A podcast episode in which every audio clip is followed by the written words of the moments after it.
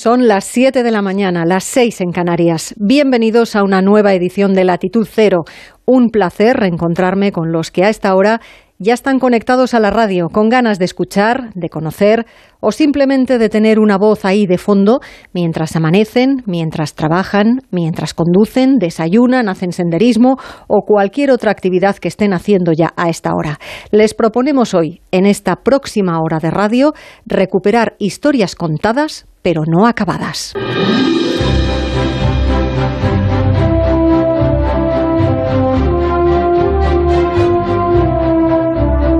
Onda Cero, Latitud Cero, Esther Turu. Historias con nombre propio que nos han emocionado y que nos han permitido entender mejor y acercarnos más a las noticias que contamos y que desde hace meses sacuden el mundo. Porque cuando ponemos cara y nombre propio a la actualidad, es más fácil entender el alcance y las consecuencias de lo que contamos, para bien y para mal. Historias como la de Gala, la abuela ucraniana que hizo lo imposible como tantas otras para traer a su hija, a su yerno y a sus tres nietos hasta Getafe, donde vive ella desde hace 20 años. Dos décadas de trabajo en un país extranjero, lejos de la familia, para lograr que los suyos, que se habían quedado en Ucrania, tuvieran un futuro mejor. Hoy, el presente y la guerra declarada por Rusia les ha reunido en España. Enseguida hablamos con Gala y con David Calvo, una de las personas que más nos ilustró sobre el volcán de La Palma, su seguimiento, sus riesgos e incluso el vocabulario que debíamos usar. Y con Mireia Sitja, la joven que gracias a la profesionalidad del equipo que le atendió en el hospital de Valdebrón es la primera persona sometida a un triple trasplante pulmonar. A todos hoy les volvemos a pedir que nos hablen, nos cuenten y nos actualicen sus historias.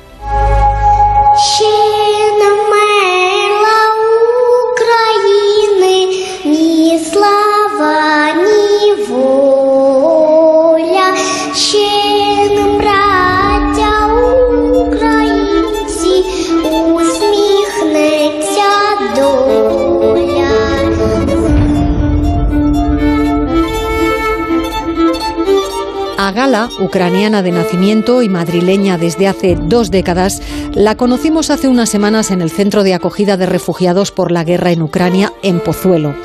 Ese día le contó en estos mismos micrófonos a Carlos Alsina cómo había sufrido hasta lograr que su hija, su yerno y sus tres nietos entraran por la puerta de su casa en Madrid, en Getafe concretamente. Cómo temió por la vida de los suyos mientras las bombas caían cerca de su domicilio en Ucrania y cómo tenía el corazón partido porque ella respiraba al fin al verles a salvo, pero sabía, entendía y compartía el sufrimiento de los que, estando aquí a salvo, quieren regresar a Ucrania cuanto antes. Y con Gala vamos a charlar en los próximos minutos. Gala, muy buenos días. Buenos días. ¿Cómo estáis, Gala? ¿Cómo han ido estas semanas en las que no hemos estado en contacto? ¿Cómo va Eh, todo? muy bien, muy bien. Más tranquilo y estamos bien. Los niños van al cole. Sí, estoy contenta, más tranquila. No lo sé, voy a trabajar tranquila. Y yo vengo, tengo la comida hecha. Vale, ¿qué hace mi hija? Ya, estoy bien. Supongo que no es lo mismo, ¿no? Para los adultos que para los niños. A tu hija fue una de las personas que quizás vimos más afectada ese día en Pozuelo. Sí. Cuando recordaba estaba, vamos, prácticamente recién Sí. llegada, con lo cual eh, casi, no, no sé, no había manera de recuperarse. ¿Cómo está ahora mismo? Claro, ahora más tranquila, más tranquila está, eh, bueno, está pensando regresar, está pensando por su casa, por su, vale, por su familia, porque ahora su, un primo suyo llevaron a la a Kiev a la guerra, sabe que, vale, y un poquito sufrimos, pero está más tranquila aquí. ¿Cómo van con el idioma? Un poquito, un poquito, sí, los niños cogen mucho, sí, los niños ya saben decir, eh, eh, vale, hola, buenos días, gracias, eh, mi hija está apuntada, pero todavía no he ido eh, aquí a Cruz Roja para aprender idioma. Y en el caso de los niños, Gala, porque yo recuerdo que nos contabas que no era lo mismo tampoco para el más pequeño, que tiene, creo recordar, 11 años, que para la mayor, que estaba ya casi encarrilando el inicio de su, de su carrera laboral, ¿no? Que quería Sí, ser profesora. Sí, mire, eh, estamos contentos porque ella iba a esta a este cole ucraniano y da clases para los niños pequeños, para caligrafía, para que aprenden, porque eh, dijo directora, eso es nuestra paisana que mantiene este cole, eh, que vale, que solo tiene que traer un certificado y va a ser como práctica, ¿sabes? Que estamos ya contentos con esto. Y ahora que han pasado ya unas cuantas semanas desde que llegaron, ¿ven más cerca o más lejos la posibilidad de volver a Ucrania, Gala? Eh, bueno, bueno, están pensando volver, están, sí, volver, porque eso es su patria, patria sabe mm. que de, de todos, de abuelos, de, de, de todos, sí, mm. sí, sí, están pensando. Pues Gala, nos encanta escucharte tan animada como te estamos escuchando esta mañana y que nos transmitas que estáis bien, que estáis tranquilos, que los niños están felices, que tu nieta es profesora ya, que era lo que más deseaba. O sea que enhorabuena y hasta la próxima, Gala. Vale, muchas gracias, Esther, muchas gracias a todos. A ti, muy buenos días.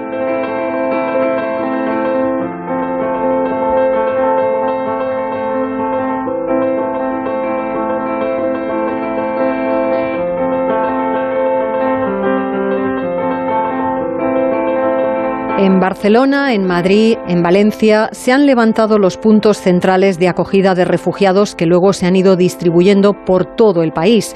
Entre las localidades con mayor porcentaje de acogidos, Guisona, en Lleida, un pueblo donde más de la mitad de los habitantes es de origen extranjero y donde uno de cada siete había llegado ya procedente de Ucrania antes de la guerra. Ahí, lógicamente, los compatriotas se han volcado y en Guisona ha compartido su día día Laura Pons.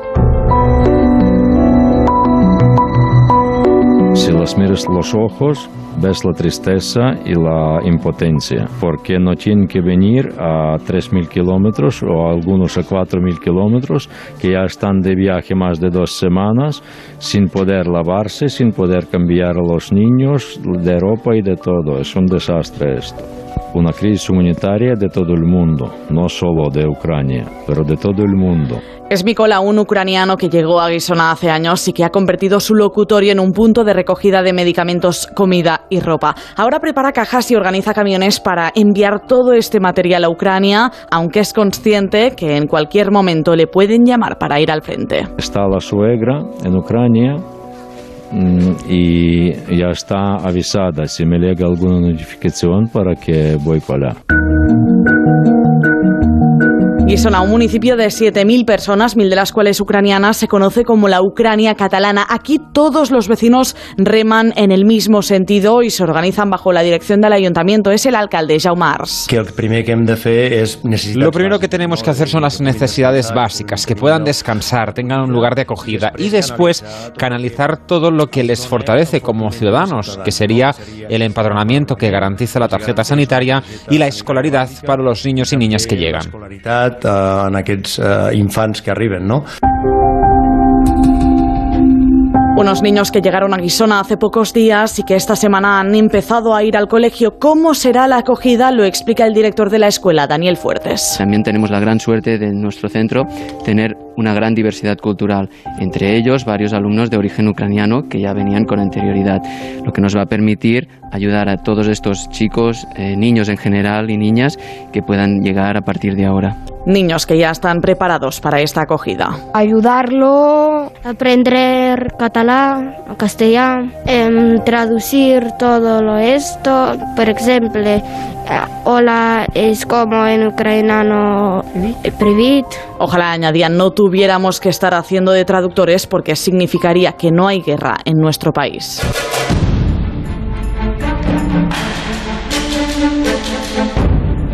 Hay miles de historias en las que detenerse en nuestro país y fuera de él, porque los refugiados se han repartido por amistad, por afinidad, por conocidos, por conocidos de conocidos en toda Europa y también fuera de ella. Nuestro próximo destino les sorprenderá seguro porque poca conexión directa parece tener Ucrania y México, pero la realidad es la que es, es la que cuentan nuestros colegas sobre el terreno y también nuestro corresponsal Pablo Sánchez Olmos. México es la primera escala para un grupo no muy numeroso de ucranianos que buscan llegar a Estados Unidos. Y allí su presencia ha movilizado a varias organizaciones de voluntarios para hacerles más llevadero el tránsito. La frontera de Tijuana, en Baja California, cada vez hay más presencia de ellos, de ucranianos en busca de asilo humanitario. Más de 300 ucranianos llegaron a Tijuana en las últimas horas. Convirtieron un espacio de la garita de San Isidro en una estación de tránsito con ayuda a refugiados. Muchos se preguntarán cómo es posible que la ola de refugiados de la guerra en Ucrania haya llegado a más de 10.000 kilómetros del conflicto, concretamente hasta el muro fronterizo de Tijuana. La realidad es que quieren cruzar a Estados Unidos porque allí tienen familia o amistades que les pueden acoger. La mayoría vuelan hasta Cancún o Ciudad de México y recorren el país en autobús y coches de alquiler. Se calcula que ahora mismo hay más de 2.000 rusos y ucranianos en Tijuana. Los que se lo pueden permitir descansan en hoteles, pero muchos otros se alojan en un polideportivo habilitado por las autoridades o en un campamento improvisado junto a la garita fronteriza. Arton es ucraniano y explicaba así su situación a los medios locales. Unos amigos de Los Ángeles me compraron los billetes de avión para llegar hasta aquí. Yo ya no tengo hogar, no sabemos cuándo va a parar la guerra. Nuestro hogar está en ruinas. La cifra de ucranianos y rusos que han llegado hasta México en enero y febrero ha aumentado un 700% en comparación al año anterior.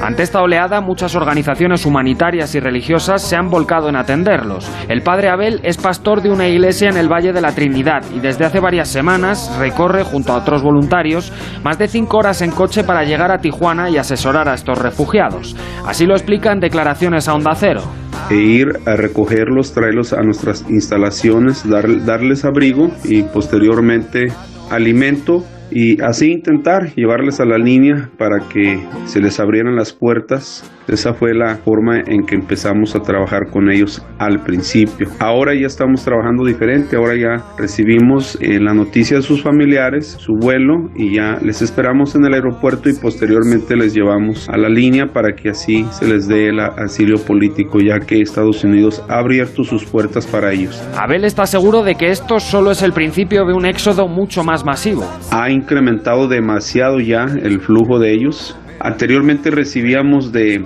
3, 4, 5 de ellos y después empezamos a recibir grupos de 19, 20. Ahorita no, ahorita casi todos los días estamos viajando a, a, la ciudad de Tijuana y es continuamente. Ahora ya tenemos colaboradores que están cerca de la frontera que nos estamos repartiendo el trabajo para que así de esta manera se nos haga menos pesado y podamos este, atender la mayoría de lo que podamos. Y va a seguir incrementando el flujo de, de ellos en el transcurso de estos Estados Unidos ha anunciado que va a acoger a unos 100.000 ucranianos, pero los rusos no lo tienen tan fácil porque no tienen estatus de refugiados y se sospecha además que muchos podrían ser espías.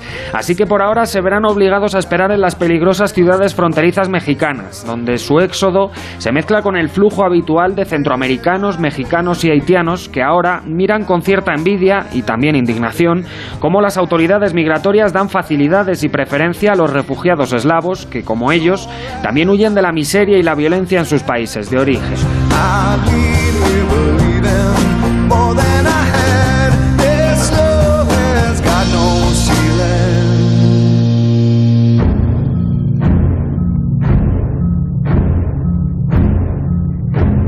Contamos historias de ucranianos refugiados por miles, por millones incluso, pero hay historias también de rusos absolutamente contrarios a la guerra que se han visto obligados a correr la misma suerte, abandonar su país y buscar un nuevo futuro lejos de casa. En su caso, por temor a represalias y porque por su edad, por su currículum, por su perfil laboral, ven que su trayectoria será muy difícil en un país ahora mismo aislado y con una economía en crisis. Una realidad que empieza a inquietar en Rusia, tanto es así que el gobierno de Vladimir Putin ha anunciado que eximirá de hacer el servicio militar obligatorio a los informáticos, todo con tal de que se queden para retener el talento, porque las cifras son demoledoras. Entre 50.000 y 70.000 habrían abandonado ya el país. Buscarse la vida ahora mismo no es fácil fuera de Rusia por el bloqueo económico de sus cuentas, por la dificultad de mover dinero o transferirlo a cuentas extranjeras. La salida de Rusia fue considerable en los primeros días del inicio de la guerra y ha ido descendiendo en los últimos. Es por la suspensión de vuelos y conexiones con Moscú. Turquía es de los pocos países que mantienen vuelos directos y allí nuestro corresponsal Andrés Mourenza ha conocido historias de primera mano. Daniel y Sasa tenían miedo, miedo de la policía, miedo del gobierno, miedo de quedarse atrapados en su propio país. Nos sentíamos en peligro porque estamos con la oposición y habíamos participado en protestas contra la guerra. Teníamos miedo de que se cerrasen las fronteras, de, de, qué sería lo siguiente, porque la situación está cambiando muy rápidamente. Dado que mi trabajo es cercano a las instituciones gubernamentales, para mí era aún más peligroso. Porque cuando hablas, tus compañeros puede que no estén de tu lado. A esta joven pareja de treintañeros la conocimos a mediados de marzo. Esperaban con un par de maletas todo lo poco que habían podido empaquetar y llevarse consigo al pie de un portal de un barrio humilde de Estambul. Estaban ojerosos, cansados. Apenas hacía unas horas que habían aterrizado en un nuevo país, una nueva vida, una vida en el exilio. Llegamos aquí a través de Uzbekistán porque no había otros vuelos. Eran dos o tres veces más caros de lo normal. Dos o tres veces intentamos comprar billetes y nos los cancelaron mientras los reservábamos.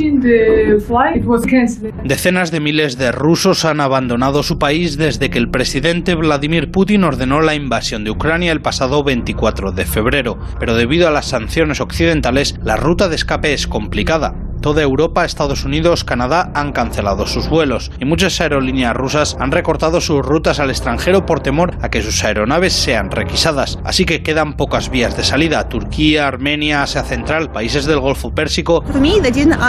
A mí no me preguntaron mucho, pero a los chicos que viajaron días después les comprobaban los teléfonos, les cuestionaban. Además, antes de despegar había un tipo hablando con el piloto que tenía una chaqueta en la que ponía FSB, que es el Servicio de Seguridad ruso. Y cuando miré por la ventana había personas con uniformes como militares. Cuando aterricé en Ereván nunca había tenido esa sensación de lo conseguí. Habla Ana mientras nos muestra fotos del agente de seguridad interior ruso que revisó su avión antes de partir. A ella la entrevistamos pocos días después de llegar a Estambul, cuando aún seguía estresada por la decisión tomada y adaptándose a su nueva vida. Cuando llega el momento en el que realmente te tienes que ir, tienes un sentimiento de rebeldía. Te preguntas por qué. Es una sensación rara. A nadie le agrada abandonar su hogar, sea por miedo a la represión o por temor a que las sanciones devasten la economía rusa. Quienes escapan de Rusia son en su mayoría jóvenes profesionales, técnicos, periodistas, académicos como Ana, empleados del creciente sector tecnológico ruso, que en muchos casos trabajaba para el mercado occidental a través de subcontratas. Han tenido que dejarlo todo atrás y ahora en el exilio deben recurrir a redes de ayuda porque las sanciones occidentales les impiden usar sus tarjetas o acceder a sus ahorros. De algún modo, ellos también son víctimas de la guerra de Putin.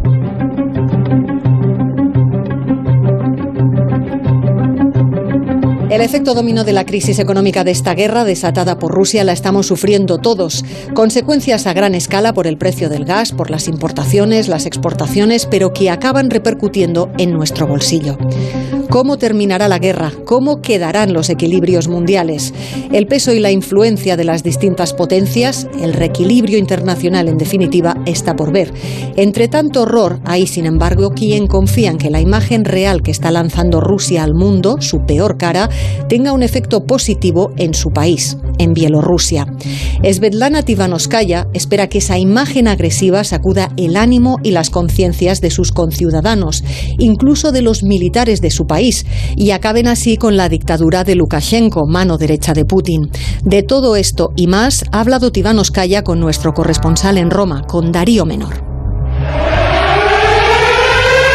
Este es el sonido al que se han tenido que acostumbrar los ucranianos cada vez que inician los bombardeos. Las bombas no provienen solo de Rusia y del territorio ucraniano ocupado por las fuerzas del Kremlin.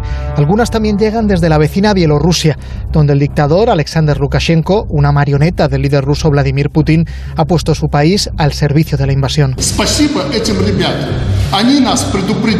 Hemos entrevistado a Svetlana Tijanovskaya, líder de la oposición democrática bielorrusa, exiliada en Lituania tras las fraudulentas elecciones de agosto de 2020, para saber cómo afecta la invasión de Ucrania a Bielorrusia, gobernada con mano de hierro por Lukashenko desde 1994. So first of all, we have to understand that Belarus is already involved Antes de nada, tenemos que entender que Bielorrusia ya está implicada en la guerra desde el primer día, cuando Lukashenko permitió que las tropas rusas utilizaran nuestro territorio y nuestras infraestructuras para bombardear Ucrania.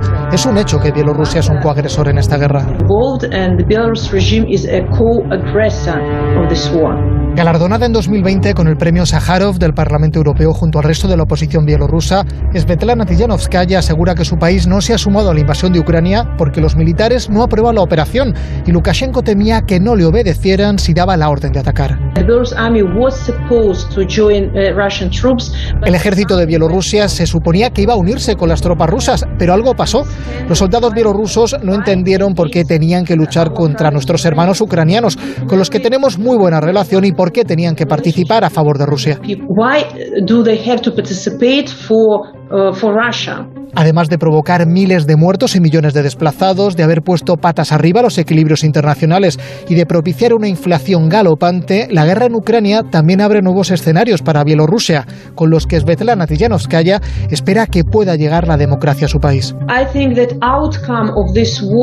Creo que el resultado de esta guerra, y estoy segura de que será una victoria para Ucrania, será que mostrará todavía más la ilegitimidad del gobierno bielorruso y nos dará una oportunidad más para librarnos del régimen.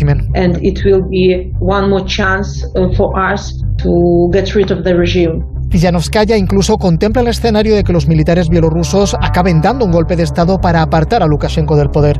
Para ayudar a acabar con la dictadura en su país, la líder de la oposición democrática invita a España y también al resto de países de la Unión Europea a que apoyen a la sociedad civil bielorrusa y a que mantengan y hagan cumplir las sanciones a Lukashenko y a toda su camarilla.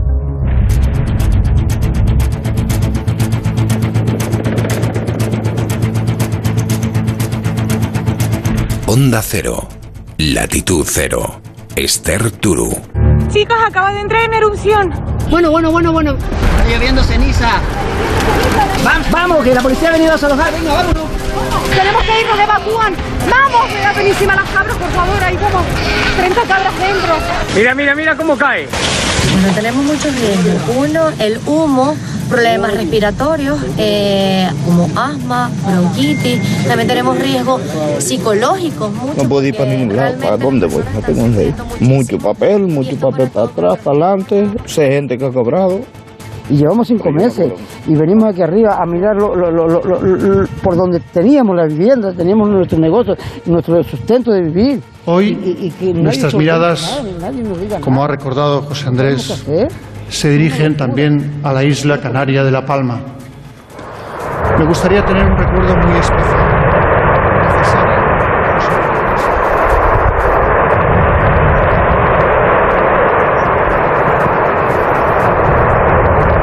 Durante casi tres meses, este fue el ruido de fondo con el que vivieron en La Palma. El volcán de Cumbre Vieja entró en erupción el 19 de septiembre, cambió la vida de los vecinos de la isla, engulló todo lo que la lava encontró a su paso camino al mar y nos mantuvo a todos con el corazón encogido. Para los expertos era una oportunidad única para aprender, con una vocación pedagógica y didáctica que nos ayudó muchísimo a todos en esos días. Hablamos en varias, ocasiones con David Calvo, portavoz de Involcán, el Instituto Volcanológico de Canarias, y a él hemos vuelto para saber en qué andan estos días, porque seguro que ellos siguen trabajando. David, muy buenos días. Hola, buenos días. Por hacer un poco de historia, ¿cuántos expertos llegasteis a trabajar o a tener sobre el terreno en la isla en los momentos de la erupción? Bueno, pues a lo largo del proceso, con, bajo el paraguas Volcán, más de 150 científicos de todo el mundo vinieron a trabajar en la erupción, o sea que hablamos de una cifra muy considerable. y ahora cuántos estáis?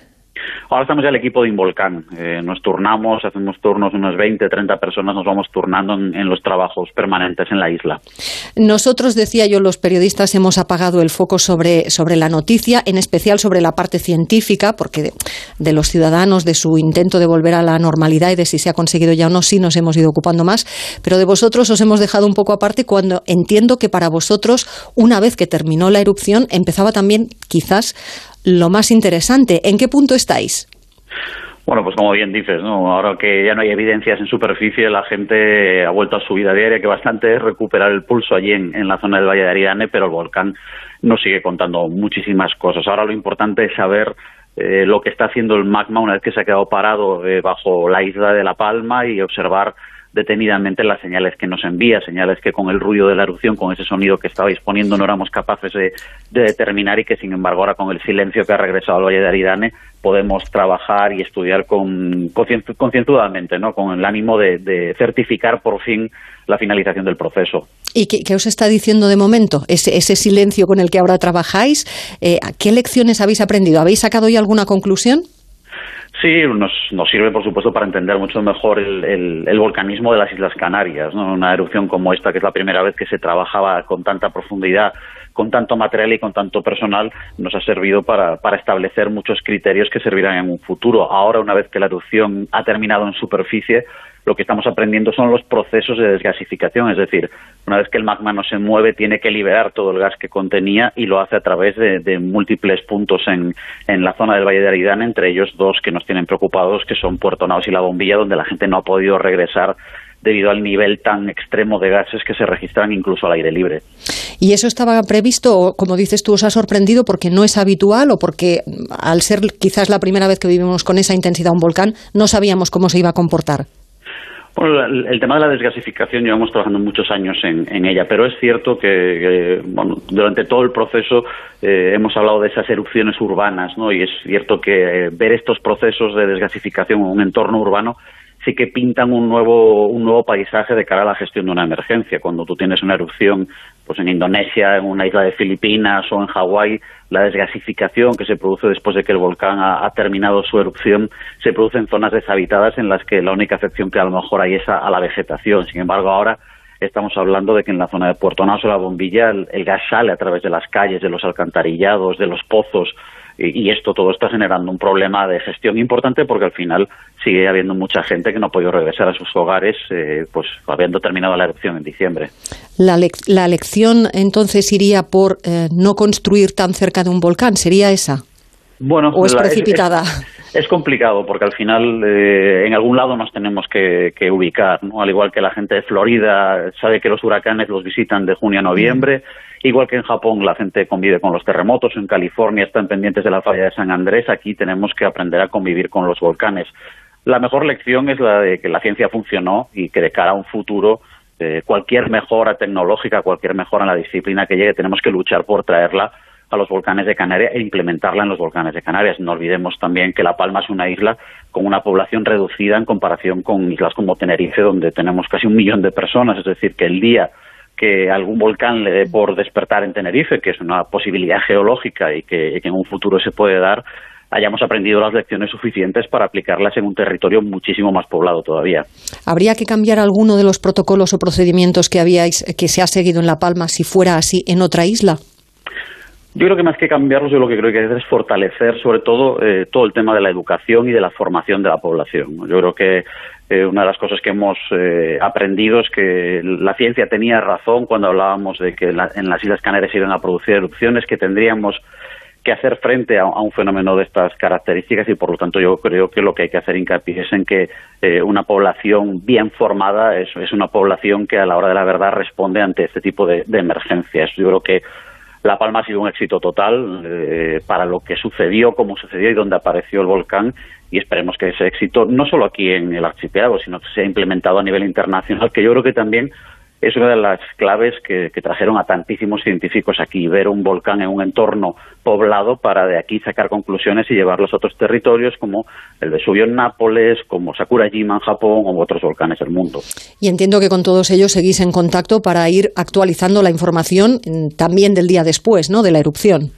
Sí, ahora nos queda un trabajo arduo que es eh, no solo el de seguir trabajando eh, in situ sobre el terreno, sino también escribir eh, esos papers, ¿no? esas publicaciones que son un poco nuestro marchamo, nuestro sello de calidad y que nos garantiza que, poco a poco podemos ir optando a proyectos de, financiación. Seguimos muy en contacto, evidentemente, con ellos. Algunas publicaciones ya están viendo la luz con colegas italianos, con colegas británicos, americanos. Es decir, que ahora eh, no solo nos toca trabajar en el campo, sino también dejarnos las pestañas en el ordenador y en la pantalla eh, para, bueno, pues un poco eh, poner también negro sobre blanco sobre todo lo que nos ha dejado el proceso de Cumbre Vieja. Convertir toda esta experiencia en una evidencia científica, entiendo, ¿no?, para todos los demás. Por supuesto, nosotros nos nutrimos también de las experiencias de otros colegas en otros volcanes y, esto es un aprendizaje continuo, ¿no? Al final eh, en la vida profesional ya no sirve con lo que hayas aprendido durante tus estudios o, un periodo determinado, sino que es todo un proceso de formación continuado en el que cualquier publicación que sale de cualquier volcán del mundo puede tener una aplicación en los nuestros. Así que ahora nos toca a nosotros un poco repartir eh, y desde aquí exportar el conocimiento que se ha adquirido con el volcán de La Palma para que otros puedan aprovecharlo y aplicarlo en sus volcanes. Y una duda, ¿el estudio es más sobre el terreno, desplazaros vosotros sobre la zona donde está la lava, donde ha llegado la lava, o recoger material y llevarlo después a otros espacios para investigarlo? Hay un poco de todo. Eh, hacemos trabajo in situ, pero otros datos mismos los adquieres en, en el cráter y ya los puedes subir a una base de datos, como puede ser la temperatura del suelo o de las fumarolas, que ahora mismo puede estar en 450 o 500 grados y que, y que nos sirven un poco para ir dando esos datos que nos permitan eh, pues hacer un, un, ciclo completo preeruptivo, eruptivo y poseruptivo. O sea que hay un poquito de trabajo de gabinete que te llevas a casa, pero una gran parte se realiza in situ. No sé si en los últimos días habéis desviado un poco la vista o estáis también más pendientes de lo que está pasando en las Azores con ese otro volcán que podría entrar en erupción. Sí, de hecho, eh, el personal de Civisa, que, que, es un poco el encargado de la vigilancia volcánica en Azores, eh, vino a La Palma para ayudarnos en las tareas, de, sobre todo de obtención de muestras de gases y de, y de dióxido de carbono, y ahora nos han reclamado que les devolvamos el favor, ¿no? Ahora, ahora nos toca el partido de vuelta, jugarlo en Azores y ya equipos de Involcán ya están eh, desplegados sobre el terreno a punto de desplegarse sobre el terreno para ayudar a nuestros colegas eh, azoreños con, con, una crisis que bueno tiene similitudes y que sabemos que ha causado mucha inquietud en la población de South Georgia porque al final cuando la, la, tierra tiembla bajo nuestros pies y tienes un pasado volcánico, la, la, la ecuación sale bastante fácil. Pues David Calvo, una vez más, gracias por tus explicaciones, por tu capacidad de hacernos entender lo que para nosotros es un mundo absolutamente desconocido, pero apasionante a la vez. Que sigáis trabajando y hasta la próxima. Pues un placer y muchísimas gracias por recordaros a vosotros. Un saludo. Un saludo.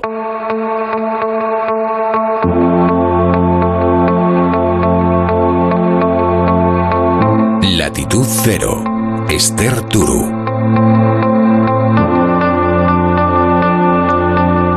La guerra, el volcán y el COVID, claro, el acontecimiento mundial que nos ha conmocionado y cambiado la vida por completo. Seguimos con las secuelas del virus, secuelas médicas en los que sufren COVID persistente, secuelas emocionales por ausencias irrecuperables y secuelas psicológicas en casi todos, por el cambio brusco que dio nuestras vidas hace dos años y que todavía no hemos conseguido enderezar.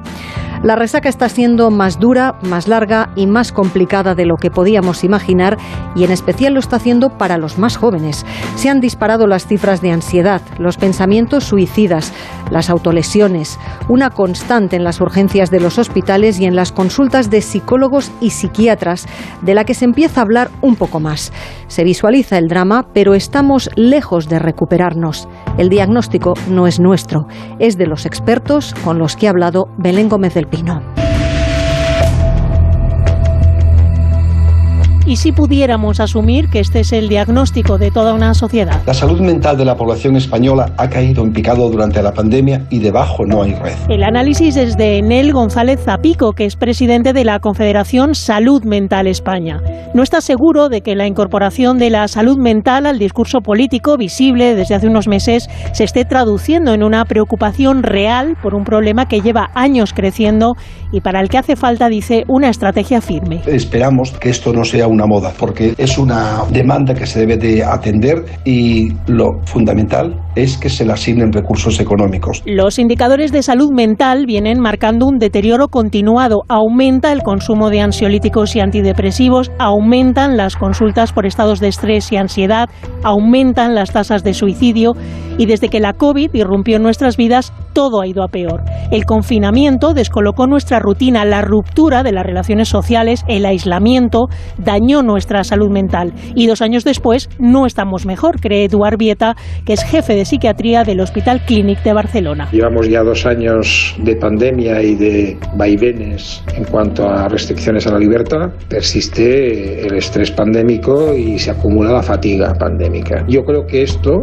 nos puede hacer más fuertes o nos puede descompensar. Algunos serán más fuertes y algunos eh, se romperán. Los datos avalan esta tesis. El 43 83% de los españoles, según un macroestudio realizado por AXA, reconoce sentirse emocionalmente mal o muy mal. Y es el estrés el desencadenante. Siete de cada diez encuestados dice sufrirlo por encima de lo normal, asumiendo que sufrir estrés pueda ser normal. Le van a la zaga la ansiedad y la depresión, y eso que a veces ni siquiera somos conscientes de lo que nos está pasando. Lorenzo Armenteros, portavoz de la Sociedad Española de Medicina General. Los pacientes pasan de la ira al llanto en la misma consulta en cuestión de minutos. Hay consenso entre los especialistas en señalar dos grupos como los más dañados, los mayores con un deterioro latente pero no exteriorizado y los menores que sí han mostrado físicamente su malestar. Acudimos de nuevo a los datos. El teléfono ANAR de atención a la infancia detectó en 2020 un aumento del 244% en las ideaciones suicidas, un 246% en las autolesiones. Diana Díaz es la directora de este servicio. La pandemia supuso un cóctel Molotov en los hogares que explicó el incremento de problemáticas gravísimas en niños, niñas y adolescentes. Observamos cómo los adolescentes han utilizado y siguen utilizando mecanismos de autorregulación emocional que son muy dañinos con el fin de lograr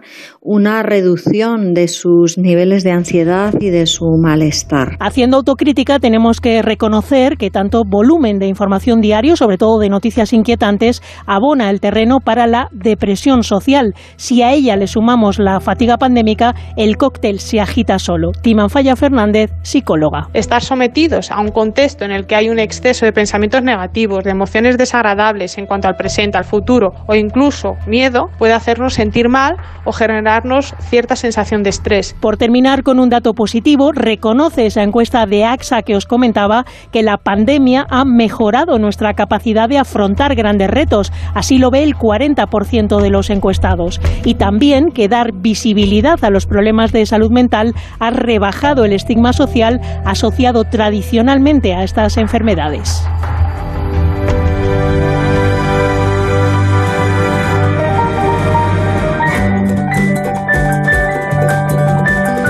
Y aún hay otro grupo para los que el COVID está complicando no su vida, pero sí su capacidad de aprendizaje. Los más pequeños solo nos han visto con la cara tapada y lo más complicado de eso no tiene que ver con la imagen, sino con el aprendizaje y la audición. Para las personas con dificultades de audición, la pandemia ha sido una barrera añadida al anular la visión de la boca y dejar reducida la expresividad de la cara. Dificultades en concreto para ellos y para todos los pequeños que empiezan a reconocer fonemas e identificarlos. La protección por el bien de la salud, la mascarilla, ha complicado el proceso de aprendizaje a uno de cada cuatro niños. Historias de pequeños que nos cuenta Mercedes Pascua. Los niños que han nacido en pandemia están cumpliendo ahora dos años. A esa edad lo normal es que manejen unas 50 palabras, pero las mascarillas y la falta de interacción social ha reducido en algunos casos su vocabulario a 10. Subimos, cala, cala. Arriba, El aprendizaje en el lenguaje también es acumulativo. Uno de cada cuatro alumnos de educación infantil se está encontrando con dificultades para aprender a leer y reconocer fonemas y necesitan un apoyo extra. no solamente es el hecho de llevar mascarillas, que ya es bastante, sino la privación eh, a nivel emocional y a nivel social que están teniendo los niños. Eh, ahora empiezan los niños a volver a los parques, pero se ha prohibido los parques. Es muy importante llevar al niño a comprar con nosotros a la panadería, a la pescadería, a, llevarlos a diferentes espacios naturales donde tienen oportunidad de observar y de aprender la interacción social. Cecilia Machicado psicóloga en la Escuela Infantil Coco. La mascarilla ha hecho perder a los niños la mitad de la carga emocional, pero es optimista y confía en la plasticidad del cerebro. La lectoescritura es un proceso de maduración que mejora también en casa y con profesionales, algo en lo que trabaja Pilu Hernández en el pupitre de Pilu. Si tú tienes un problema en la reproducción del sonido, vas a tener un problema a la hora de leer y vas a tener un problema a la hora de escribir y vas a tener un problema seguramente a la hora de comprender. Todo esto va asociado.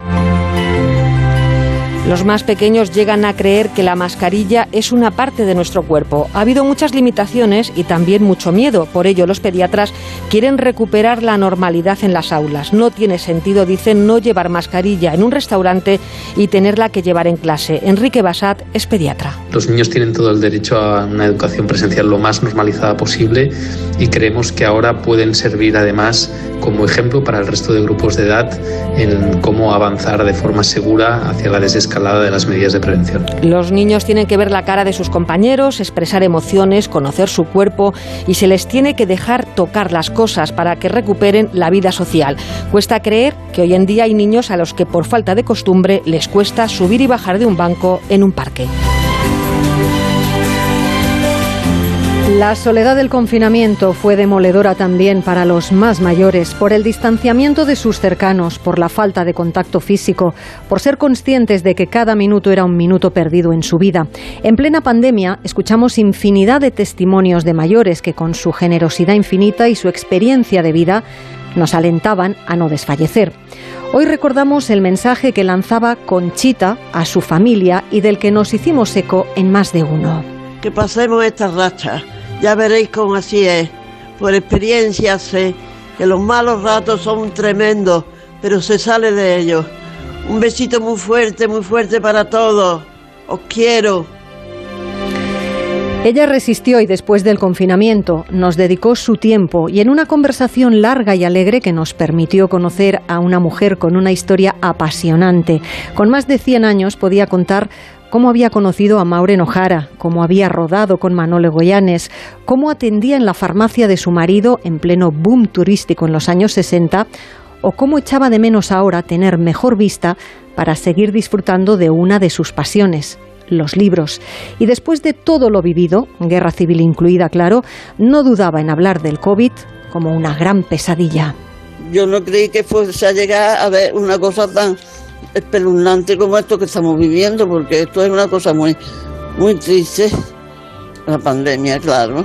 Se despedía de nosotros con un consejo de mujer sabia, que en estos tiempos en los que todo parece más difícil que nunca, más cuesta arriba que nunca y más negro que nunca, merece ser recordado. Yo desearle a todos que te sean tan felices como yo he sido en la vida y que pongan de su parte que para ello hay que, para llegar a ser feliz hay que poner mucho de parte de uno. Concha nos dejó hace unas semanas, pero en su voz hoy hemos querido recordarla. Vaya así nuestro pequeño homenaje para ella, para ella y para su familia.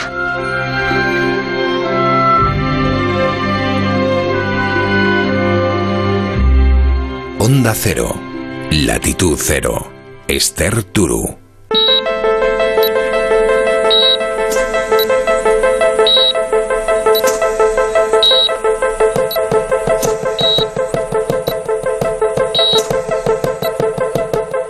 No sé si volver a empezar es la sensación que ha tenido nuestra siguiente protagonista después de pasar por el quirófano del Hospital de la Vall d'Hebron en Barcelona hace unos meses. Conocimos su historia porque es la primera española sometida a un, a un triple trasplante pulmonar. Mireia Sitja tiene solo 24 años y sabe lo difícil que puede resultar algo tan simple como respirar. Ese gesto, esa rutina vital que la mayoría hacemos de manera instintiva, sin ponerle ni medio segundo de atención a lo largo de nuestra vida y que según los expertos es crucial para todas las facetas de nuestra vida.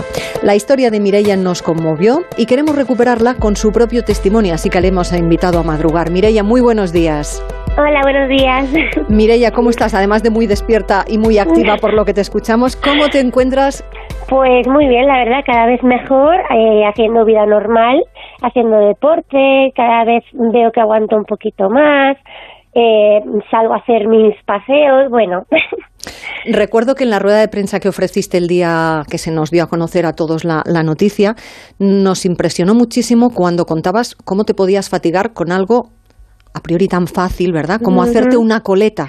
Sí, bueno, es, cada, cada movimiento del cuerpo, digamos, eh, requiere un esfuerzo y ese esfuerzo pues va acompañado de la respiración. Entonces, eh, el simple hecho quizá de comer o lo que sea, pues eh, tienes que respirar mientras comes y claro, si te ahogas, pues complicado. Entonces, cualquier cosita que hacía mm, requería un esfuerzo que mi cuerpo no era capaz de... Y ahora ya dices que sales a pasear, que haces deporte. ¿Cuál es tu rutina diaria? Mm, bueno, pues no hago gran cosa, pero me levanto, antes de desayunar me tengo que tomar los inmunosupresores para que el cuerpo no rechace los pulmones.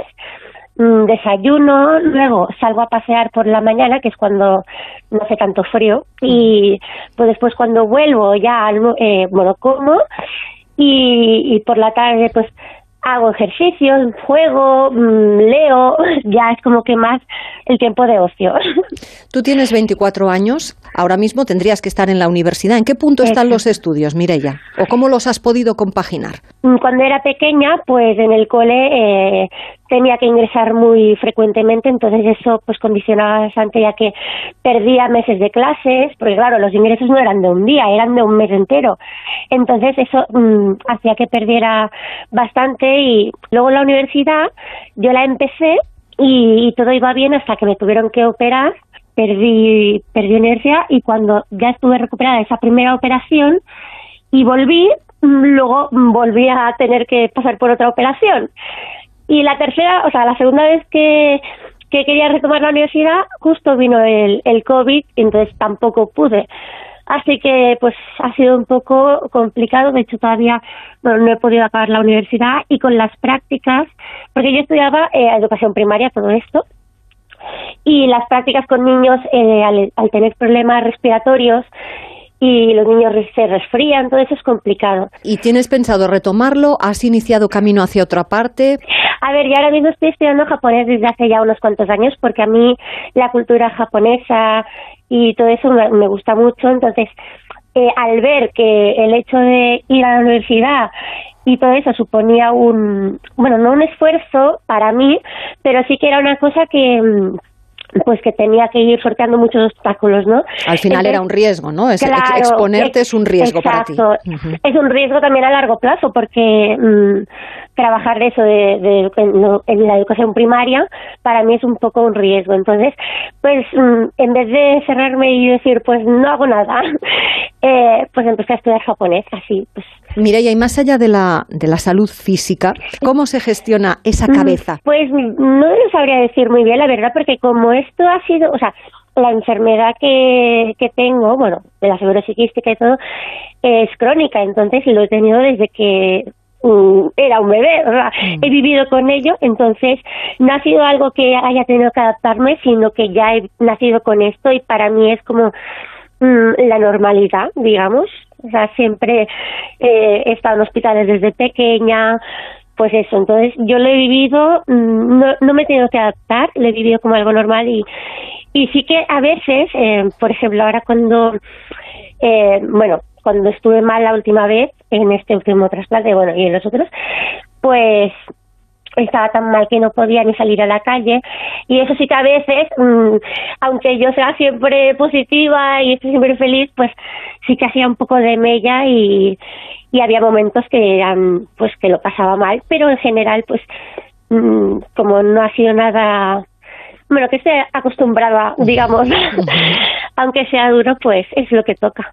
Escucha, Mireia, ¿y qué relación se crea con el equipo médico? Entiendo que te lleva tan de cerca. Pues la verdad es que, bueno, como ya los conozco de tanto tiempo, digamos que acoge, o sea, que te sientes acogida, ¿no? Porque ya los conoces, pues te tratan súper bien y, y no sé, es como mm, que hay mucha confianza y les puedes decir cualquier cosa y te ayudan, bueno, no sé.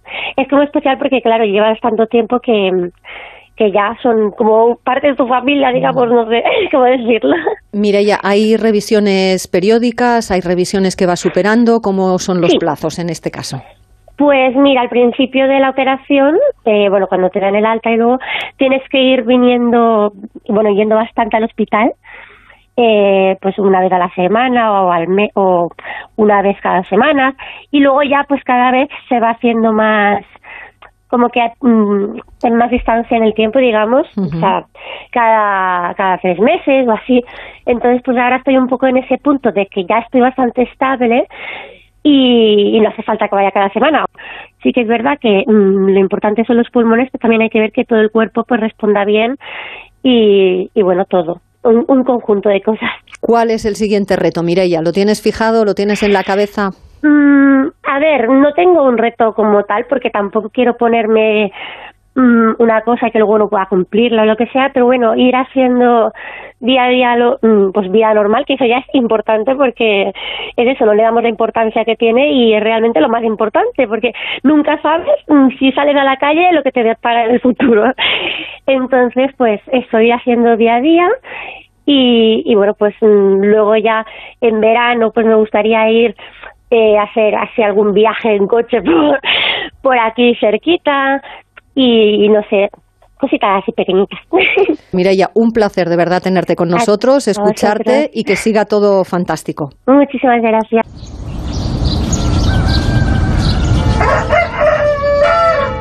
Onda Cero, Latitud Cero, Esther Turu.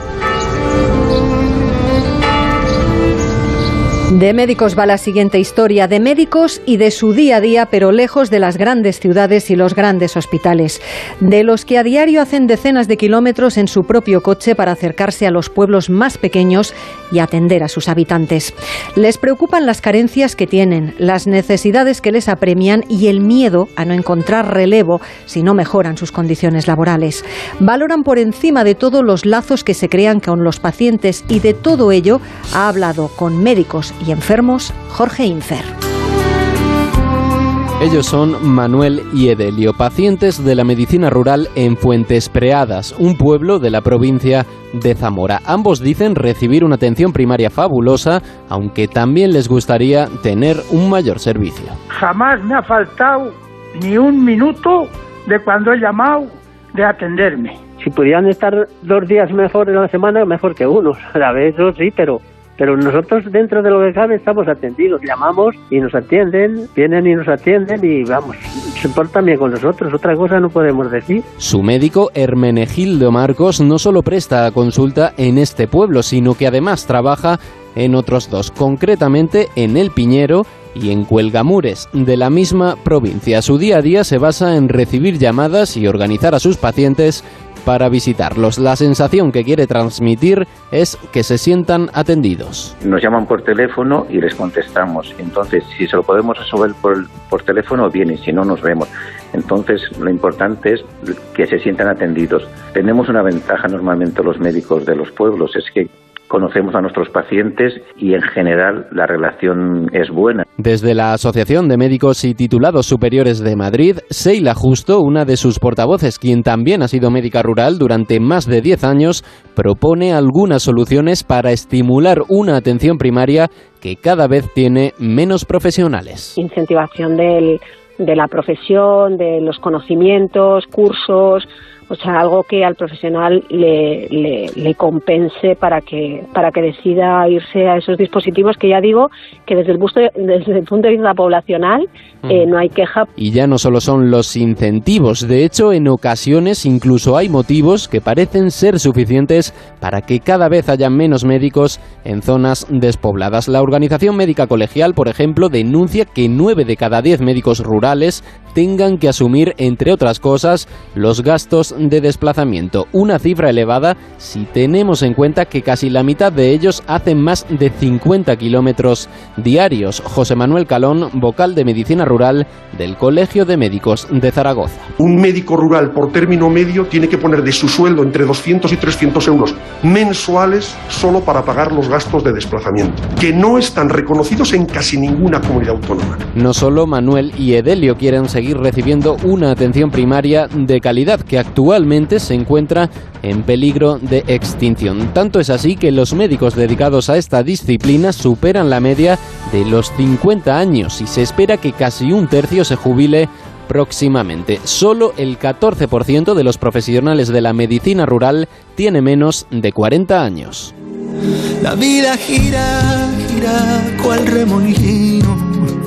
Y aunque hay paradas antes de mi destino mi rumbo es claro y el viento es firme y no me olvido de mis raíces. Solo hay que vivir, vivir, vivir. Que nadie puede etiquetar mis pasos. Las noticias pesan, casi nunca son agradables, pero la vida sigue. Y entre tanta mala noticia hay que hacerle hueco y poner empeño en vivir. Lo saben y a ello nos han ayudado todos los invitados de esta hora de programa que ya acaba. Historias en primera persona contadas con el apoyo de la sección de Sociedad de los Informativos de Onda Cero y el trabajo técnico de David Peñalba.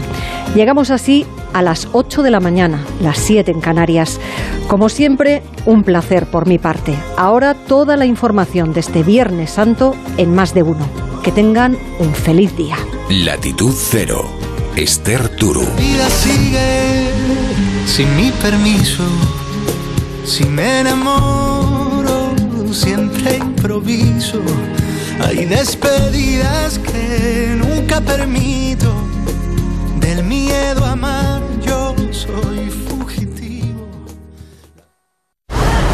Dicen que Takai Motor se ve desde el espacio de lo grande que es. Cariño, lo que se ve desde el espacio es tu cara de alegría conduciendo este nuevo Kia. ¿Y las caras de sorpresa de nuestros amigos? Esas se verán desde el cielo. El mayor concesionario Kia de Europa te está esperando en la milla del motor de Alcorcón. Kia, descubre lo que te inspira. Y también en Fuenlabrada, Móstoles y takaymotor.com. ¿Buscas hipoteca o quieres mejorar la que tienes? Métete en Idealista Hipotecas. En Idealista Hipotecas negociamos con todos los bancos y sabemos cuál se ajusta a cada persona. Te conseguimos condiciones que no te darán si vas por tu cuenta. Entra en Idealista Hipotecas antes de ir a tu banco y después compara. Es gratis. Idealista Hipotecas. En FTOME celebramos 35 años. 35 años de excelencia siendo líderes en el mercado de automoción. En FTOME te ofrecemos el servicio 5 estrellas que mereces en nuestros 16 centros Audi, Volkswagen y Skoda de Madrid y Alcalá de Henares. Con los mejores profesionales de FTOME al cuidado de tu vehículo y de ti. Especialistas en la venta, posventa, carrocería y recambios originales. Gracias por elegirnos. FTOME, siempre dedicados a ti. Onda Cero Madrid 98.0 Peñíscola celebra la Semana Santa con la liturgia y su pasión en un entorno patrimonial de excepción. Actividades, visitas guiadas, talleres infantiles y actuaciones musicales completan la Pascua en la ciudad en el mar. No te la pierdas. Restaurante Carlos Tartiere, lo mejor de Asturias en Madrid. Faves con almejas, fabada tradicional, arroces, pescados y mucha sidra. Calle Menorca 35. Restaurantecarlostartiere.es. Imagina tener 10 años de tranquilidad por delante y conduciendo el nuevo Lexus NX. Lexus Relax. Disfruta hasta 10 años de garantía solo por revisar tu Lexus en nuestros centros autorizados. Lexus Experience Amazing. Más información en lexusauto.es. Descúbrelo en Lexus Madrid El Plantío, Avenida de la Victoria 9, Madrid. Hostelero, somos Organic, la única ganadería ecológica española de Wagyu y Angus, la mejor carne del mundo. Sírvela a tus clientes, alucinarán, volverán y tu caja crecerá. Te damos un servicio amable y puntual, a buenos precios. Si pruebas Organic, solo comprarás Organic. 900-900-786, 900-900-786 o carneorganic.com. La mejor carne del mundo. Organic. Residencias para mayores Domus Vi en Madrid. Seguros y cuidados como en casa. Estancias temporales o permanentes con una atención personalizada y cuidados 24 horas. Estamos muy cerca de ti. Ven a conocernos. Teléfono 945 65 85. Somos cuidado. Somos Domus Vi. En Audi Retail Madrid estrenamos un nuevo espacio, uno donde relajarse con tu música favorita o jugar con tu mascota, lo que quieras. Al fin y al cabo, es tu salón. Con nuestro servicio de recogida y entrega, ponte cómodo en casa. Nos encargamos de todo. Consulta más información en audiretailmadrid.es. Análisis, opiniones y recomendaciones con Rubén Amón. Estamos hablando de James Joyce. Se trata de una novela Las consecuencias del amor es de mis películas favoritas de siempre. En cambio, la de Berlusconi y la gran En el rock también hubo padres que ejercieron de manager. Murray Wilson, La progenitor. conclusión del capítulo que termina con una crueldad absoluta. La Cultureta Gran Reserva. Los viernes a la una y media de la madrugada y cuando quieras en la web y en la app de Onda Cero. Te mereces esta radio. Onda Cero. Tu radio. Onda Agraria. Recuerden que estamos acompañándoles aquí en Onda Cero, en Onda Agraria, hasta las 7 de la mañana, hablando de campo, hablando de medio rural, de producción de alimentos. Pablo Rodríguez Pinilla y Soledad de Juan. ¿Qué entendemos por un etiquetado inteligente? Y hoy tenemos un protagonista de excepción, que es el Cordero Manchego. Y nos ¿Qué hace una madera en un vino y cómo valorarla? Toda la actualidad agraria, sábados y domingos a las 6 de la mañana. Y siempre que quieras, en la app y en la web de Onda Cero. Te mereces esta radio. Onda Cero, tu radio. Historias de superación con Jaime Cantizano. El deporte le cambió la vida. Comenzó a correr estando en prisión. Llegó el día de participar en la primera carrera. Qué momento ese, ¿no? ¿Cómo lo recuerdas? Recuerdo salir y no mirar atrás. Y lo único que quería era correr libre. Por fin no es lunes. Los fines de semana desde las 8 de la mañana y cuando quieras en la web y en la app de Onda Cero. Con Jaime Cantizano. Te mereces esta radio. Onda Cero, tu radio.